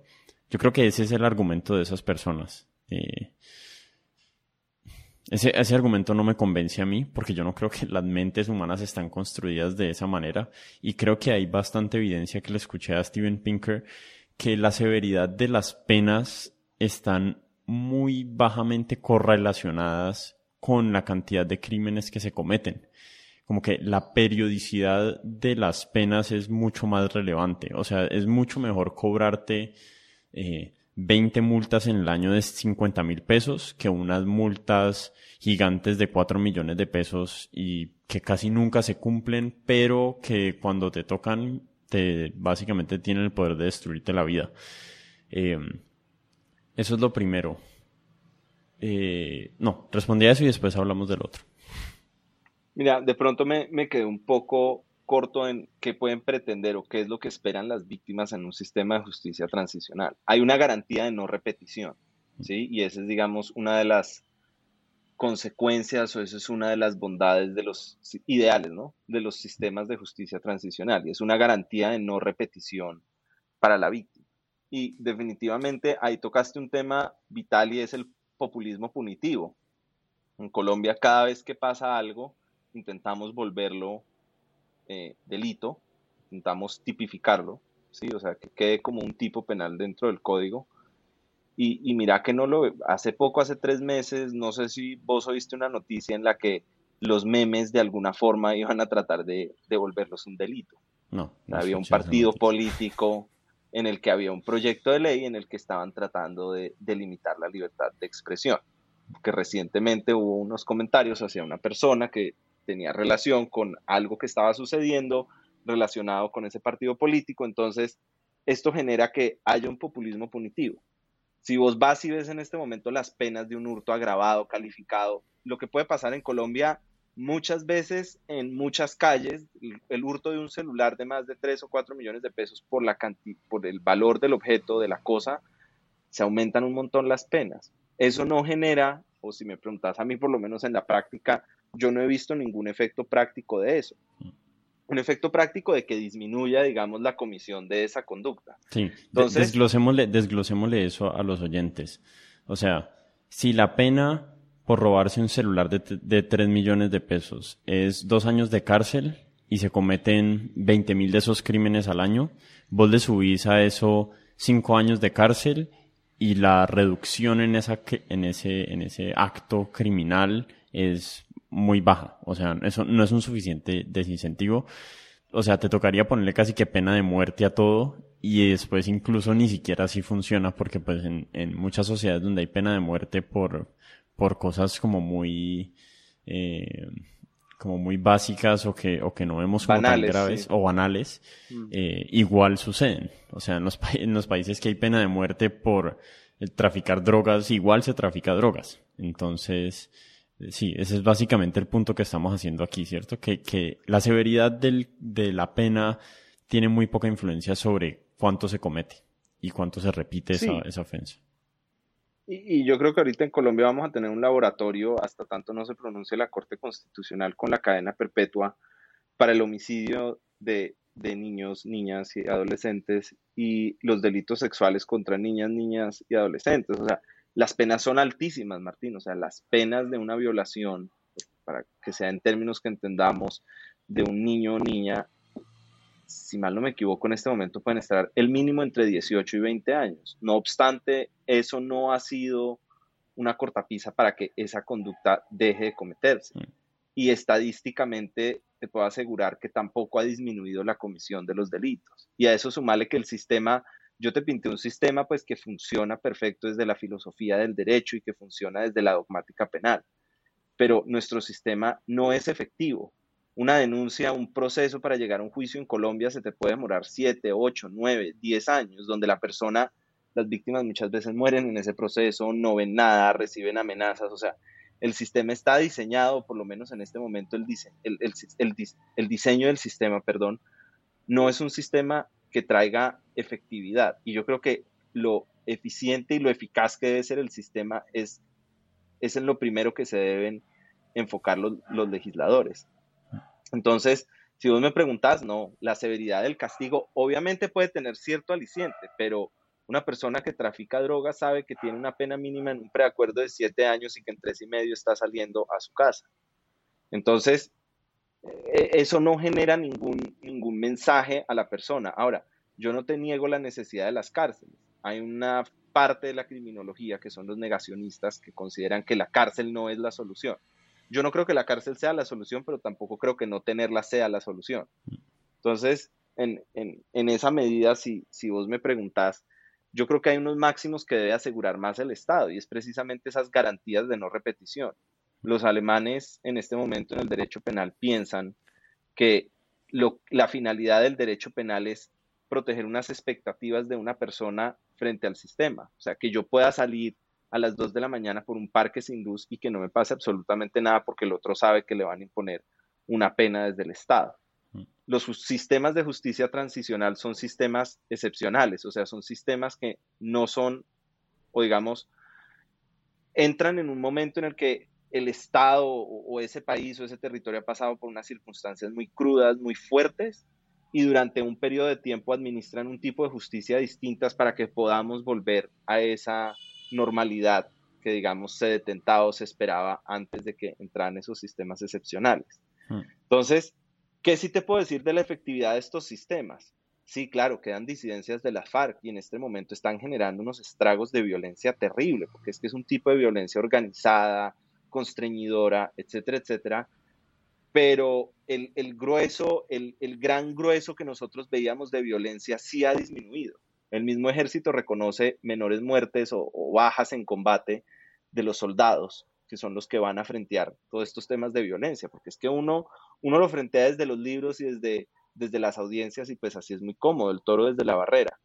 Pero sí tiene resultados. Lo que pasa es que tiene un ingrediente y tiene un componente político que tampoco podemos, digamos, desechar u obviar dentro de lo que pasa en Colombia o dentro de lo que pasa en Sudáfrica, porque mira que lo que está pasando en Sudáfrica en este momento es una persona eh, que hay muertes y hay asonadas, es porque metieron a la cárcel a un político que, que tiene que ver con el apartheid a 15 meses de prisión por un tema de corrupción, pero el Estado se levantó.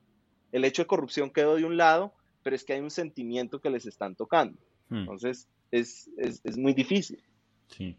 Hay, hay un tema que siento que no terminamos de resolver y es, o sea, vos como, como, que lo tocaste y dijiste, bueno, esta es la razón por la cual quitamos de las manos de las víctimas la justicia. Eh, pero para mí sigue siendo extraño que asesinen a mi papá y después el juicio es el Estado colombiano versus esta persona. Digamos que el Estado colombiano tuvo una pérdida, pero la pérdida real de ese ser humano la vieron, digamos, la vi, hipotéticamente la vi yo, mi hermano, mi mamá, sus amigos, etcétera, etcétera. Eh, a mí me gustaría mucho ver un sistema eh, en el que las víctimas tengan más decir. Obviamente no volver a la antigüedad en que eh, si, si este, si un hombre noble mata a la hija de otro hombre noble, entonces ese hombre noble tendrá la posibilidad de matar a una de las hijas del, del asesino. No, obviamente no queremos volver allí, pero pero tal vez como dentro de unos parámetros. ¿Qué opinas vos de esa idea? Como dentro de unos parámetros que las víctimas tengan alguna, algún decir en, en cómo se lleva a cabo ese proceso del ejercicio de la justicia. Eh, fíjate, te, te termino como de apuntalar la idea. Eh, porque hay, creo que hay personas que, que objetarían diciendo que algunas de esos criminales se encontrarían víctimas más compasivas o menos punitivas y entonces por, por mera suerte de que sus víctimas fueron eh, tienen menos sed de venganza, pues puede que esa persona tenga unas consecuencias más bajas. Eh, sí, pero pues es, mi respuesta a eso es esa es la vida. O sea, hay veces uno tiene más suerte, hay veces no tiene suerte, hay veces comete crímenes y, y el Estado comete un error y entonces quedas libre. Y hay veces cometes crímenes de los cuales no queda evidencia, hay veces cometes un crimen y alguien sí te logró ver y, y, los crímenes pueden ser equivalentes, pero la suerte juega un rol en la, en la vida humana y en la construcción de sociedades y no, no se puede anular. Eh, completamente el rol de la suerte en ese caso. Entonces, no, no sé qué opines acerca de, de esa posibilidad de mayor inclusión en las víctimas en el proceso eh, de justicia penal? Pues mira, Martín, con la constitución del 91 se creó la, la Fiscalía General de la Nación, como nosotros, digamos, la entendemos o, la vemos hoy. ¿sí? En el 2004 hubo un cambio de, de forma del ejercicio del derecho penal. Cambiamos de un sistema que tiene una forma que es muy del Estado contra el individuo excluyendo toda posibilidad de víctima, a un sistema, se llama sistema penal oral acusatorio, que es inspirado más en lo que pasa en Puerto Rico, en Estados Unidos, que es vos viendo el juez enfrente tuyo con participación activas, activa, perdón, tanto de, la defensa como de, de la fiscalía, que es quien tiene o quien detenta, de acuerdo a la Constitución, el monopolio de la acción penal. La acción penal, el derecho penal, es un monopolio del sistema. ¿sí? casi como las armas. Entonces, el único que puede ejercer esa violencia penal es el Estado. En buena teoría, con el Código de Procedimiento Penal del 2004, hay una inclusión de las víctimas al sistema penal. Ahora, esa inclusión de las víctimas al sistema de procedimiento penal se ha ampliado muchísimo por las facultades que le ha dado la Corte Constitucional. Pero al final de toda la inclusión de las víctimas, que en realidad es muy efectivo, o sea, vos puedes tener una representación efectiva de víctimas dentro de un proceso y puedes empujar y puedes presentar elementos de prueba y puedes alegar de conclusión, pero quien finalmente sigue empujando ese carro del monopolio de la acción penal es el Estado, porque por el, la consecuencia que trae el derecho penal, esa violencia de aplicación de una pena, privativa de la libertad solo puede estar en manos del Estado. Ese es el argumento que te da la Corte para decir, sí las víctimas tienen derechos y tienen más participación dentro de un proceso penal, pero no es una participación absoluta, porque finalmente la Constitución le ha atribuido esa violencia penal, ese derecho punitivo al Estado exclusivamente. Entonces, las víctimas en algunos momentos, digamos, se ven cortas o, no pueden participar de forma tan activa dentro del proceso. Pero en papeles, en libros, eh, la víctima puede indagar, puede investigar, puede aportar elementos de prueba. O sea, la víctima sí tiene un funcionamiento. Lo que pasa es que a eso tenés que sumarle que muchas veces cuando vos sos víctima en un proceso de, no sé, de corrupción estatal o de un hurto que tiene que ver con unas bandas criminales, vos no querés ser ni el representante de víctimas, ni la víctima de ese caso que le entregue los elementos de prueba a la fiscalía para que metan a un, llamémoslo, a un capo a la cárcel porque obviamente eso va a tener unas consecuencias en contra tuya también. Y atalo de pronto con el argumento que te doy de, es que la violencia es generalizada en todos los niveles, en todas las esferas de, de la sociedad. Entonces, yo sí te diría, desde el derecho a la participación de las víctimas está regulada. Yo soy partícipe que pueda ser un poco más amplia, pero ahí está. Pero es que tenemos muchas circunstancias o muchas condiciones sociales extrínsecas a ese proceso que definitivamente afectan la participación efectiva y resalto ahí sí el efectivo dentro de un proceso de justicia. En general, justicia.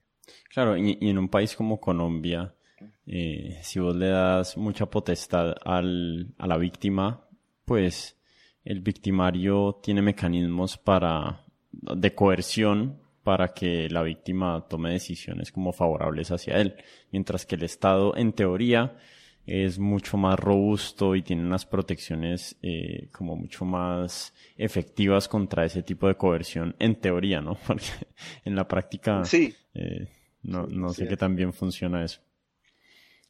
No, no, no funciona, Martín, y te, y te lo puedo decir, o sea, supuestamente todas estas medidas, incluso las medidas de protección a testigos, leía una decisión de la Corte de la Sala de Casación Penal de hace poquito, en la que un testigo se niega a ir a ser testigo porque tiene miedo, porque es un, un y él fue testigo de, un homicidio y de un hurto y de un montón de delitos y la justicia dice, no, usted sí puede ir porque el Estado le va a dar protección.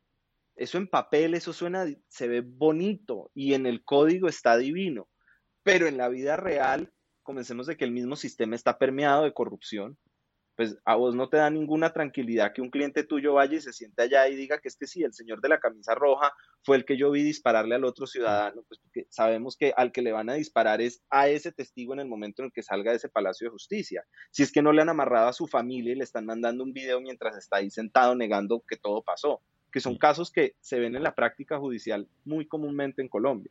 En otros países de Sudamérica también, pero marcado en Colombia. Claro.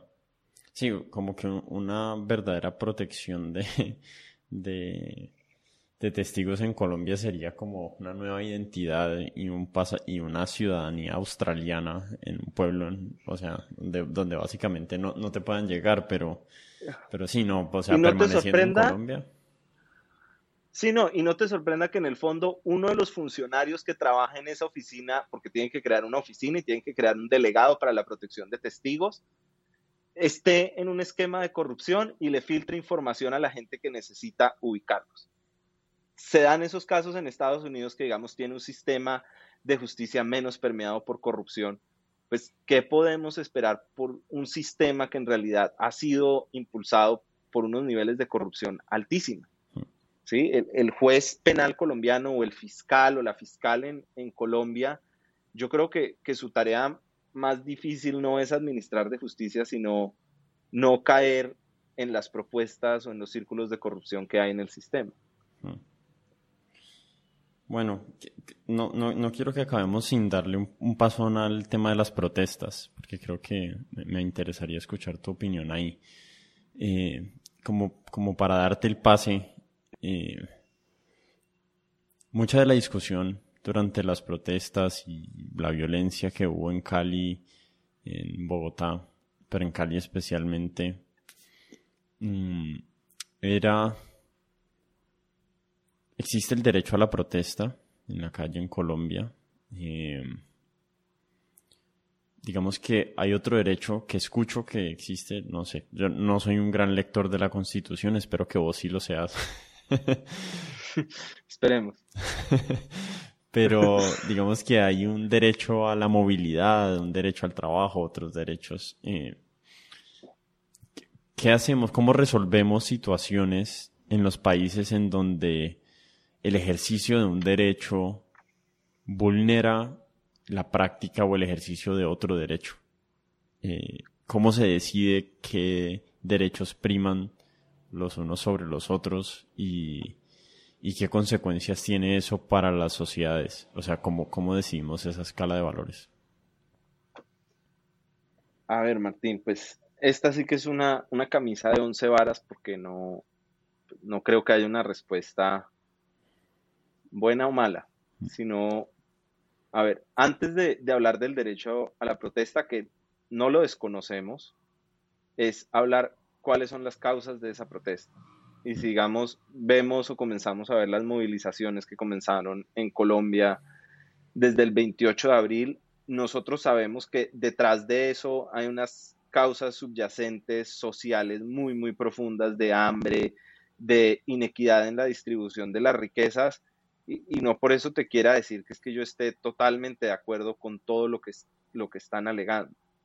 Uno está en unas situaciones privilegiadas y si bien considera que el resto tiene que tener también esas oportunidades, no te estoy planteando ni un sistema socialista ni después que me digan mamerto, aunque mi posición, que es una posición liberal, por ejemplo, para mi, para mi papá el otro día, estás muy comunista, ¿oís? Entonces, eh, frente a, frente a ese tipo de comentarios uno no, no puede hacer nada. El derecho a la protesta es un derecho que está protegido no solamente por nuestra constitución, sino que hace parte del bloque internacional de derechos universales que le asisten a las personas. Eh, en Colombia hay una infiltración muy fuerte a veces en, esa protesta social de, de, de otros intereses que no son los de esa protesta. Entonces, hablando con un policía de la unidad de narcóticos de acá de Cali, me dijo, mira, del 28 de abril al tanto de mayo, lo que se traficó de drogas en el, en el, en el cono sur pues, de nuestro país, entre los departamentos de Valle del Cauca, Cauca y Nariño, que es donde está como el fuerte de la producción y, y, la sacada de, de, las sustancias estupefacientes de Colombia, es inimaginable. Entonces, claro, hay grupos, grupos al margen de la ley que aprovechan esas situaciones para poder adelantar su, su negocio ilícito. Entonces, eso te quita una perspectiva clara o te quita una perspectiva balanceada de lo que es la protesta social. Ahora, si yo considero que la protesta social debe tener los actos de vandalismo que hubo en Cali, considero que no, porque es que también estábamos dañando nuestro propio patrimonio.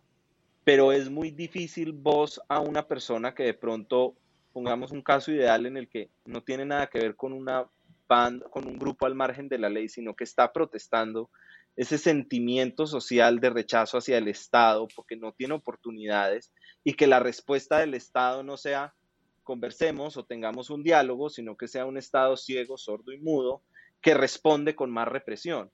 Y, te lo digo, el 28 de abril yo bajé a, las manifestaciones que eran acá en el centro, porque es que eran en la puerta de mi edificio, a ver cómo era una protesta social por dentro y te digo que por primera vez pude sentir el Estado. Cuando uno le dicen que es que el Estado es una ficción jurídica, usted no ha sentido el Estado hasta el día que no baja una protesta y ve lo que es que a uno le vuelen por encima de las cabezas las bombas de gas lacrimógeno y el sentimiento del gas lacrimógeno.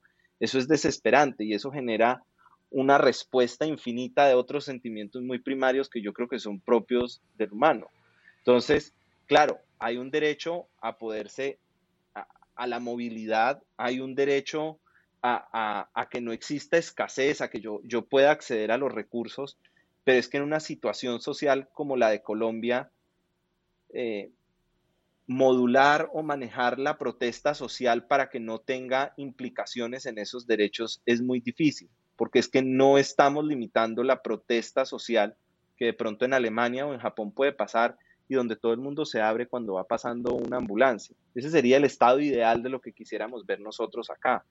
Entonces, yo sí creo que el derecho a la protesta está, existe, es un derecho que se debe seguir respetando, pero tiene que tener unos límites, pero esos límites no se pueden zanjar a través de la respuesta violenta del Estado, sino que tenemos que ser un Estado, o, o por lo menos esperaríamos que el Estado sea más reflexivo y más abierto al diálogo, no al punto tal de dejar que se tomen entonces la ciudad, de que haya un estado de anarquismo, pero, pero sí tiene que haber una respuesta mucho más moderada y más sensible por parte del Estado, porque si no lo que estamos haciendo es repitiendo esa violencia genética, que además, si me preguntas, es una violencia justa, porque la violencia que ejerce la policía o que ejerce el ESMAD es justa porque está en las leyes, no es injusta.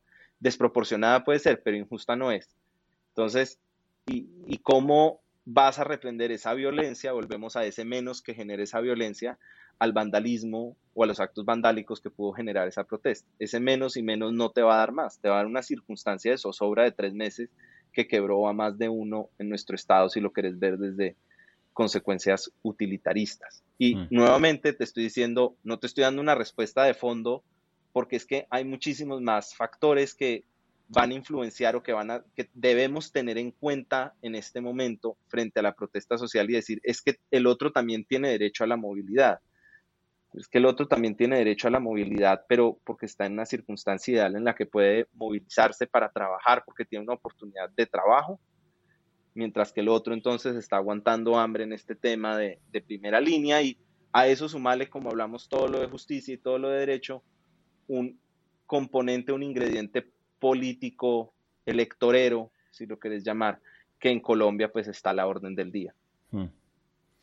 Sí, Mira, te voy a, te voy a, confesar, mi estado como cognitivo alrededor del tema de como la situación social y política en Colombia, básicamente lo puedo describir en una palabra y es confusión. O sea, es un, es un tema tan complejo como con tantas variables extrañas. Eh, variables conocidas y variables desconocidas que, eh, que, que, como que es muy difícil formarse una idea de qué es lo bueno, qué es lo justo, qué es lo necesario, qué hacer, qué, se qué debería pasar, qué se debería hacer. Eh, todo lo que vos decís ahí como que resume muy bien la situación. O sea, yo yo tengo, coincido con vos en que la protesta eh, debe ser, digamos, legítima, debe ser legal, eh, debe existir ese derecho a la protesta, porque es un, es un mecanismo de transformación de la sociedad. Eh, hay, hay, mucho, hay mucha conversación alrededor de la protesta pacífica. Creo que Gandhi hablaba más de la desobediencia civil pero aún así su desobediencia civil era pacífica, digamos que sus acciones no eran destructivas, sino que eran como desobedientes, de, no participación de una acción o de no moverme de aquí de donde estoy. Em, tengo un, como un problema práctico, teórico, filosófico con, con la protesta y es y, vos lo estabas mencionando ahí, y es la protesta es un mecanismo de, transformación social, pero para mí es un mecanismo muy fácilmente infiltrable, muy fácilmente corrompible. Entonces, eh, no lo hace injusto, eh, no, lo no lo debería hacer ilegal, pero sí hace sí lo hace en muchos casos, en, desde mi perspectiva, muy poco efectivo. ¿Por qué? Porque eh, el, el costo de infiltrar una protesta es muy bajo comparado con el beneficio. Entonces, ponele que el incentivo de los carteles de drogas del sur de Colombia era que ese estado de zozobra se mantuviera por el mayor tiempo posible porque eso los beneficiaba en su negocio. Entonces, eso es hipotético. No sé si es real o no. El, digamos, el policía antinarcóticos te lo mencionó. Es real. Ok, es real. Entonces, ¿cuál es el beneficio monetario de ese estado de zozobra? Pongámosle una cifra. Ponle 100 millones de dólares, ¿cierto? Eh, me la estoy inventando. ¿Cuál es el costo de mantener ese estado de zozobra contratando personas que ayuden a mantenerlo? Pues es muy bajo, porque esas personas que tienen hambre o, o personas nomás que tengan eh, necesidades y, barras morales bajitas para suplir esas necesidades, pues con 50 mil pesos o 100 mil pesos o lo que sea, suplís esa necesidad o ese costo de disrupción que necesitas para ganarte los 100 millones de dólares. Eh, o del otro lado, que creo que es como una perspectiva más mamerta, es eh, pensando que el Estado tiene la intención de volver en la, en la mente colectiva o en el imaginario colectivo esa protesta más ilegítima. Entonces, entre más violenta, más, más ilegítima, y vos sos un Estado con intereses políticos a los que le conviene que esa protesta se vea como más ilegítima, más violenta, pues tu costo de volverla así también vuelve a ser muy bajito. Digamos que tu beneficio eh, electoral es muy alto y tu costo otra vez se reduce a un par de millones o cientos de millones de pesos, que eso es lo que le meten a una propaganda por la noche en, Caracol para un, para un candidato. Entonces, eh, eso, mi perspectiva es que eso vuelve las protestas muy vulnerables a la infiltración. Y esa vulnerabilidad eh, las termina volviendo inefectivas. Porque ya como que sucede lo que sucedió ahorita. Uno no sabe por qué se está protestando, cuál es el objetivo. Hay muchas acciones que uno ve como inmorales siendo partícipes o estando entremezcladas con la protesta. Y entonces, pues, ¿qué hace uno con eso? ¿Qué, qué, cómo, cómo, cómo o sea, necesitas defender el derecho a la protesta y a la misma vez decir, esto tiene, este derecho debe existir, pero yo no estoy de acuerdo con esta protesta, que creo que esto no va a funcionar, no va a servir y los costos de mantenerla van a ser, eh, van a estar sobredimensionados en comparación con los beneficios o, o las mejorías que puedan traer. Pues Martín, ahí, ahí decís algo que, yo creo que hay que destacar y es por qué la protesta de la primera línea sí puede ser infiltrada y por qué la de la gente de bien fue una protesta tan perfecta. Entonces, en, en, la protesta que inició el 28 de abril, que eventualmente, y no me cabe la menor duda, fue infiltrada. O sea, la protesta debe ser pacífica. Yo soy partidario de que la protesta sea pacífica, que sea la plataforma de transformación social a un Estado que escucha un poco más. Pero es porque el narcotráfico o el grupo al margen de la ley que haya sido, que haya podido infiltrar esa protesta pacífica, suplió la necesidad que el Estado no está eh, supliéndole, valga la redundancia, redundancia, al ciudadano y por la cual está protestando. Y la razón por la cual en la protesta de la gente de bien, en la que estaban mis papás, por ejemplo, es una protesta perfecta, organizada, de 10 a 12, todo el mundo con tapabocas, con, con un camino con una ruta organizada, es porque eh, el grupo al margen de la ley no puede infiltrar esa protesta porque la necesidad social es muy distinta y ahí vemos lo, lo conflictivos que son lo que protestaban los unos en una protesta organizada, sacada del libro, como debe ser la protesta pacífica, porque fue un ejemplo de protesta pacífica, a las personas que no tienen que comer o que no tienen acceso a la educación y que definitivamente están en un estado absoluto de desesperación. Entonces creo que ahí vemos un, caso no solamente práctico, sino como una solución y una, un experimento de respuesta a la hipótesis que vos planteás. Entonces eso no lo, no lo podemos desconocer. Ahí creo que nos estamos devolviendo un poco al tema de la robada del caldo Maggi. Y es lo justo o lo moral o lo bueno y lo malo eh, son conceptos contextualizados. Y no es lo mismo robarte un caldo Maggi por diversión como para mostrarle a tus amigos que te lo robaste que por necesidad porque eso va a alimentar a tus hijos que están en riesgo de inanición. Eh, y esos contextos deberían ser relevantes eh, obviamente el descache total político en Colombia como respuesta o gubernamental eh, en la respuesta a lo sucedido exacerbó todo lo que pasó. Eh, incluso dio pie para que fueran infiltrables esas marchas y esas protestas. O sea, entre más, eh, entre más incentivas vos algo eh, con tu conducta, después es medio eh, hipócrita quejarte del resultado de lo que incentivaste. Em,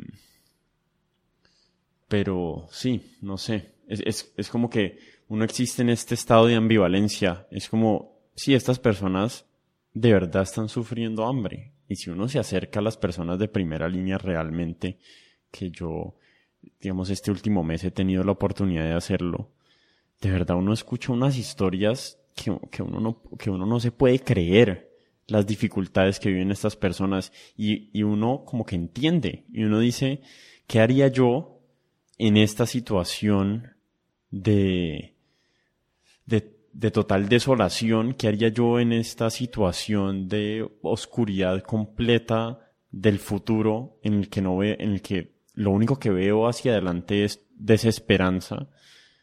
Pues, ¿por qué no? ¿Por qué no hacer esto? ¿Por qué no jugármela y asumir y tomar este riesgo a ver si algo cambia? Porque peor que esto, muy difícil que esté. Y yo durante las protestas decía algo y es, eh, siempre se puede estar peor. No siempre, pero muchas veces. Y mi, mi creencia es que Cali está peor ahora que antes de el 28 de abril. Eh, obviamente es muy difícil uno ver en el futuro y saber cuáles van a ser las consecuencias a largo plazo. Una cosa son las consecuencias como inmediatas, otra cosa son las consecuencias finales cuando sea que se acabe la humanidad en un par de millones de años, ojalá. pero, pero sí, no sé, como que, como que existe este, como este cerebro partido que uno tiene emocional y, y como de medio hombre de negocios y medio persona compasiva y, y como con mente política, práctica, eh, teórica, y es como que es muy difícil reconciliar todo eso y decir, listo, este es el camino, estas son las consecuencias que se estas son las decisiones que se debieron haber tomado y estas son las decisiones que debemos tomar de aquí hacia el futuro. Eh, y, no, no, realmente me ha costado mucho. Ha sido uno de los temas como con los que más he luchado y, y, más dificultad he tenido como de reconciliar adentro, adentro mío em, eh, mentalmente, pero también emocionalmente de saber, bueno, qué, qué realmente es lo que siento, que, y, y, mucha, y escucho a muchas personas como con una certeza tan absoluta de no, esto fue lo malo que pasó, esto está mal, y esto está bien, y esto debió haber pasado, y hacia mis adentros lo que siento es como un escepticismo total de cualquier persona que venga a explicarme la situación. Totalmente de acuerdo, Martín, y también me gusta ese punto que, que destacas ahí es entender la condición humana, porque así como uno se acercó de pronto a esas personas que estaban protestando, yo tampoco puedo ser ajeno a una situación familiar en la que una empresa familiar que se ha construido con el esfuerzo pues de 24/7 de unas personas trabajadoras eh, a raíz de los bloqueos comience a tener que despedir gente y tener que, que tener unas pérdidas pues económicas altísimas. Pero yo creo que precisamente ahí es donde está, y no es un sentimiento de, de, justicia, sino más de empatía, de lograr entender las dos posiciones y así suene como una respuesta cliché, encontrar el punto medio, ¿sí? Porque eh, en las manos de los dos está lo mismo y es poderle exigir al Estado de pronto que, que, comience a examinar esa condición humana y que no sea ciego hacia esa profundidad del, del argumento de que tanto pierde el emprendedor que está haciendo empresa por Colombia y por su familia y por sus intereses, como la persona que no puede ni siquiera acceder a un salario mínimo y que está por debajo de los estándares internacionales de pobreza o de hambre o, de necesidades. Entonces, conciliar esos dos puntos de vista que los dos responden a la supervivencia como especie, volvemos otra vez a un concepto supremamente primitivo de organización social y de lo que justicia es para cada uno y qué, qué tipo de justicia nos debe administrar o pues debe administrar eh, el Estado y nosotros como ciudadanos también buscar que sea ese tipo de, de, justicia. Y creo que ahí pues dejamos planteados unos interrogantes y todavía un tema de discusión aún más largo. Sí. Eh, bueno, creo que por ahí va siendo como un buen lugar para cerrar, eh, Alejandro. Eh, qué conversación tan bacana, muy interesante. Me quedan, como me dijiste antes de empezar, y como me sucede en muchas ocasiones en estas conversaciones, me quedan más preguntas, pero, pero tener estas conversaciones siento que siempre me nutren mi perspectiva del mundo y básicamente esa es la intención. Eh, lo hago de una manera egoísta y, y, pues se lo comparto a la gente para porque de pronto también les sirve a ellos.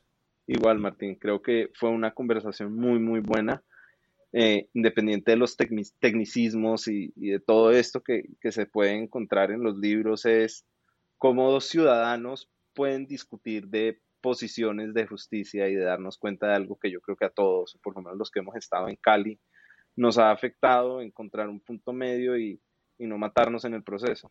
Hmm. Sí.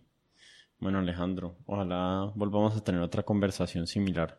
Eh, en el futuro. Creo que te va a llegar otra invitación al podcast en algún momento. Dale, mil, mil gracias. Yo siempre dispuesto y acá estaré.